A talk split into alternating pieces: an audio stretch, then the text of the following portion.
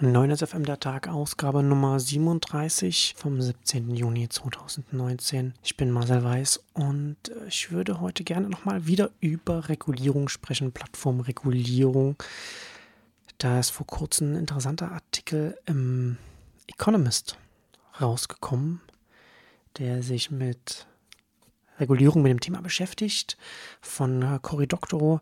Aber bevor wir dann äh, darauf kommen, würde ich gerne mit das andere einsteigen. Ich habe vor kurzem einen Artikel gelesen, beziehungsweise, ja, nee, doch, es war ein Artikel, ein Blogpost von Cloudflare, ähm, dem sehr interessanten Unternehmen. Ich finde, die machen ja sehr viele interessante Sachen, nicht nur Richtung, was äh, CDN angeht und äh, Domain-Sicherheit ähm, machen jetzt auch ein, als Reseller von, von Domains im Einsatz, wo sie keinen Profit machen. Äh, wie auch immer, sehr interessantes ähm, Unternehmen, das ja auch gerade auch gegen äh, DDoS-Attacken schützt und so weiter. Und die haben vor fünf Jahren ein Projekt gestartet namens Galileo.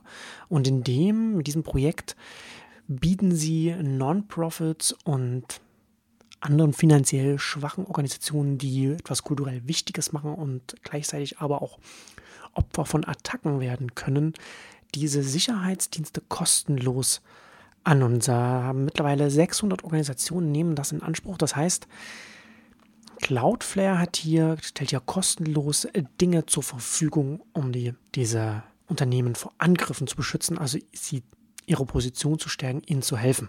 Das ist, wie Sie in Ihrem Blogpost dann auch schreiben, auch ganz interessant. Natürlich auch äh, ein wichtiger Punkt im Team, dass das interne Team natürlich auch sehr stolz darauf, was man da macht. Klar, da schwingt intrinsisch was mit, weil man da auch wirklich etwas bewegt mit, mit so etwas, wenn man da ähm, eine Hilfe bereitstellen kann, die diese Organisationen sonst nicht entgegennehmen können und die sonst zum Beispiel vom Internet mit ihren Online-Angeboten leicht abgeschnitten werden könnten.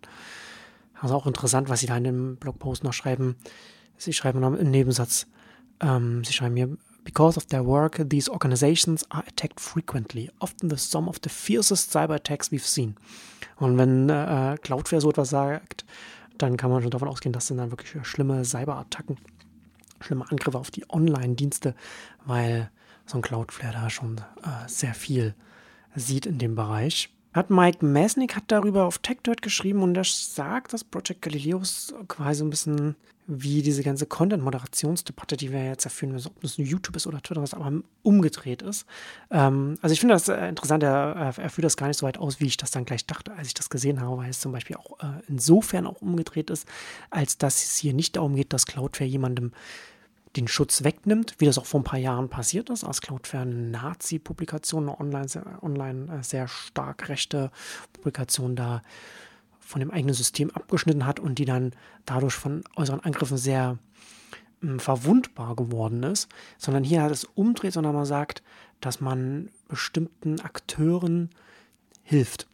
Und natürlich auch hier, genauso, und das führt dann Messnick auch in dem Artikel aus, dass ähm, Cloudflare hier auf andere Organisationen setzt, um zu evaluieren, wem man helfen will. Also sie arbeiten zum anderen zum Beispiel mit dem EFF zusammen, Open Technology Institute, der ACLU.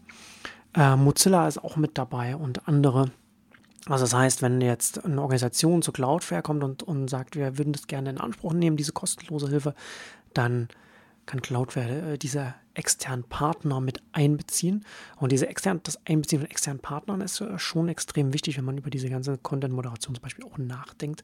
Oder beziehungsweise auch, wie auf diesen Plattformen, wie mit der Masse an Akteuren äh, umgegangen werden kann, umgegangen werden muss. Und äh, also ich finde das sehr interessant, dass man hier letzten Endes, dass man vielleicht auch bei äh, Content-Moderation auch darüber nachdenken muss, nicht nur, wie man sich mit den negativen Akteuren auseinandersetzt, sondern auch, was man vielleicht den positiven Akteuren, sage ich jetzt mal, eine Hilfestellung geben will, um da auf der Plattform selbst die Content-Moderation, die, die die Richtung, die man da einschlägt, mit zu beeinflussen und dann das ganze Ökosystem, das auf so einer Plattform ist, wie gesagt, ob es jetzt ein YouTube ist oder, oder Twitter oder was auch immer, damit zu beeinflussen, ist natürlich auch wieder etwas, was nur in solchen öffentlichen, semi-öffentlichen Plattformen funktioniert. Das ist etwas, was jetzt in einem, mit WhatsApp-Gruppen und so weiter nicht funktioniert. Aber nichtsdestotrotz, gerade finde ich so etwas im Sinne äh, bei, einem, bei einem YouTube interessant, was ein YouTube machen könnte, externe Organisationen mit reinholen und in YouTube selbst auch sich ähm, anzuschauen, welche Akteure auf der eigenen Plattform man vielleicht positiv unterstützt auf verschiedene Arten und Weisen. Mike Messnick hat sich dann auch mit dem eingangs erwähnten Economist-Artikel auseinandergesetzt.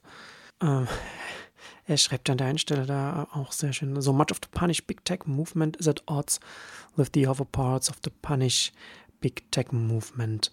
That's because there is no coherent strategy, it's just punish Big Tech. Und das ist tatsächlich etwas, was mich sehr stört, ganz oft gerade auch aus der Aktivistenecke, wie sehr man hier gar nicht strategisch denkt oder gar nicht mit einem Ziel vor Augen denkt, sondern es in erster Linie erst einmal darum geht, den großen Tech-Konzernen quasi eins reinzuwürgen, eins auszuwischen.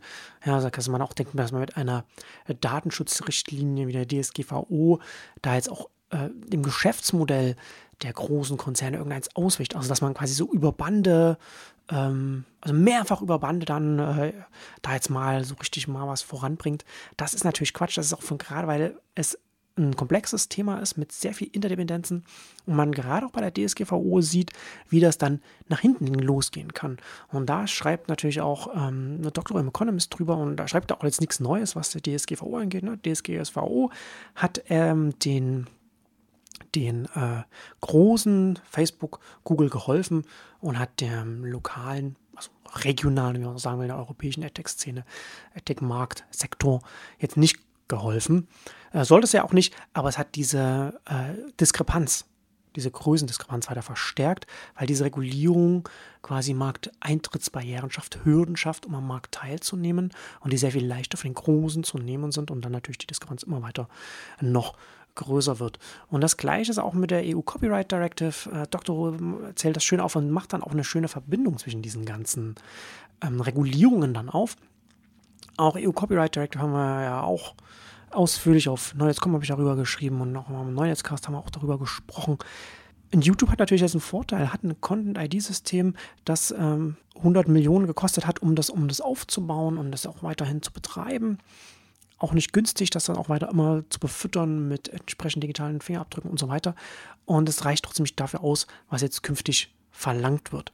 Und äh, Dr. macht dann auch noch ein Beispiel, es nennt auch noch ähm, als eine Regulierung in den USA, hat jetzt am äh, der US-Kongress vor kurzem da Sesta Foster verabschiedet, das sich mit Sex-Trafficking beschäftigt. Also da geht es darum, dass alle Online-Unternehmen sofort verantwortlich werden, wenn Nutzer sich in, mit Sex-Trafficking äh, quasi da, da etwas machen, was dazu geführt hat, dass ganz viele Online-Foren verschwunden sind, in denen sich Arbeiter im Sexbereich äh, untereinander austauschen, wo man sich auch gegenseitig Tipps gibt oder, oder davor warnt, wenn es ein, wenn es ein Problem gibt.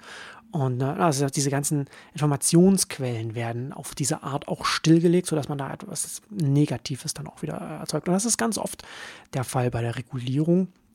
Kann man ganz oft beobachten. Dr. Who spricht ja hier quasi von der Perpetual Internet Domination License, die man jetzt den großen Tech-Plattformen mit diesen Regulierungen ausstellt. Und da kann man schon demnächst entgegenwenden. Er und auch Messnick argumentieren für Interoperabilität, Messnick noch weiter, dass man äh, Richtung Protokolle geht. Halte ich auch für sinnvoll, bin aber da, wie gesagt, nicht 100% überzeugt, dass das allein reichen wird. Aber sollte man auf jeden Fall machen. Und zu ganzem Themenkomplex passend, BBC berichtet von der Remars-Konferenz, hat also von Amazon der Remars-Konferenz, hat da mit Werner Vogels gesprochen, der jetzt CTO von Amazon ist und maßgeblich für die Entstehung von AWS verantwortlich war. Und ähm, das ist ganz interessant. Er blickt natürlich mit dem AWS-Blick auf diese neuen Dienste, die von Amazon jetzt auch aufgebaut werden, also zum Beispiel auch Image Recognition, wo man für äh, ein, eine Gebühr von pro Minute äh, Videomaterial automatisch scannen lassen kann und auch zum Beispiel Gesichter erkennen lassen kann, was natürlich höchst problematisch sein kann als Technologie. Ähm, aber er, geht, er schaut natürlich mit, mit der AWS-Brille drauf und will sich als Amazon, will man sich komplett da rausnehmen und er sagt, ähm, this technology is being used for good in many places. It's in society's direction to actually decide which technology is applicable under which conditions. It's a suicidal discourse and decision and policy making that needs to happen to decide that you can apply technologies. Also er vergleicht es auch dann mit wie wenn man äh, in der Stahlproduktion ist, was für unterschiedliche Sachen benutzt werden kann, für Inkubatoren für Babys, also auch für, für Waffen. Und er hat da grundsätzlich schon recht, aber sich da so aus der Verantwortung herausziehen mit, die, mit solchen Technologien, ich glaube nicht, dass das in den nächsten Jahren von Amazon reichen wird, was äh, Public Relations angehen würde, was auch diese, diese Grundposition zu diesen Themen angeht.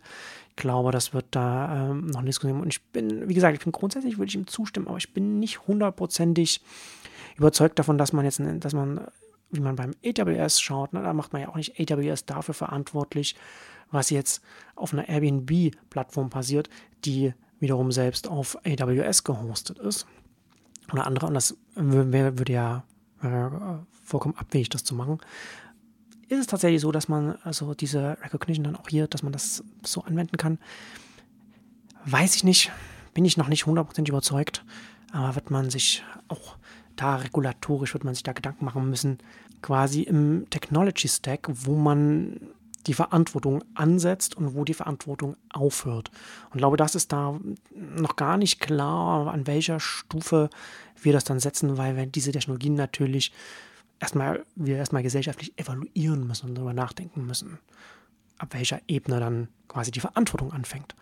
Äh, und last not least will ich noch kurz noch auf Amazon auch nochmal hinweisen. Hatte BuzzFeed News hat da über den Amazon's Choice Button geschrieben, der, der, der ein bisschen durch die Wortwahl äh, andeutet, dass da von Menschenhand äh, eine gewisse Qualität ausgesucht wurde und dann quasi man so Qualitätsstempel dann drauf gedrückt wurde. Aber das ist nicht so. Es ist tatsächlich ähm, auch da hier wieder algorithmisch und da wird automatisch, da wird automatisch zugeteilt auf einer Basis von Kundenbewertungen, Preis und ob das Produkt gerade auch verfügbar ist. Das Problem hier, also ich finde es ganz interessant, dass das BuzzFeed-Artikel sollte man, kann man auch gut lesen weil er äh, viele Beispiele auch hat, warum, wenn es dann diese, dieses Amazon Choice Produkt dann kein gutes ist, dass da beworben wird, dass da herausgehoben, hervorgehoben wird. Und das Problem ist hier, äh, dass hier natürlich eins, ein ganz, ein ganz klassisches Marktplatz, eine ganz klassische Marktplatzpraktik vollzogen wird, dass man aus der Masse, die an Produkten, die auf so einem Marktplatz ist, man sich dann natürlich Gedanken macht, wie man die guten, in Anführungszeichen, Produkte leichter auffindbar für die Kunden machen kann oder beziehungsweise hervorheben kann, was vielleicht, so, so dass man das Matchmaking dann einfacher machen kann mit diesen Etiketten, mit diesen Marktplatzetiketten, sage ich jetzt mal. Mm. Und das Problem ist aber hier, dass es von den Endkunden her ein Missverständnis ist, was überhaupt hinter diesem Marktplatzetikett steckt. Und da glaube ich, werden wir in den nächsten Jahren irgendwann auch zu einer Regulierung kommen, dass Marktplätze, wie das Amazon, ja, Amazon Marktplatz hier, anders oder besser, transparenter den Endkunden gegenüber kommunizieren müssen. Nicht nur wie die Suchauswahl ist, sondern auch wie diese Etiketten zustande kommen, sodass man dann sehr viel genauer weiß, woran man ist. So. Puh, Luft holen. Und damit kommen wir zum Ende für heute. Wir hören uns am Mittwoch wieder.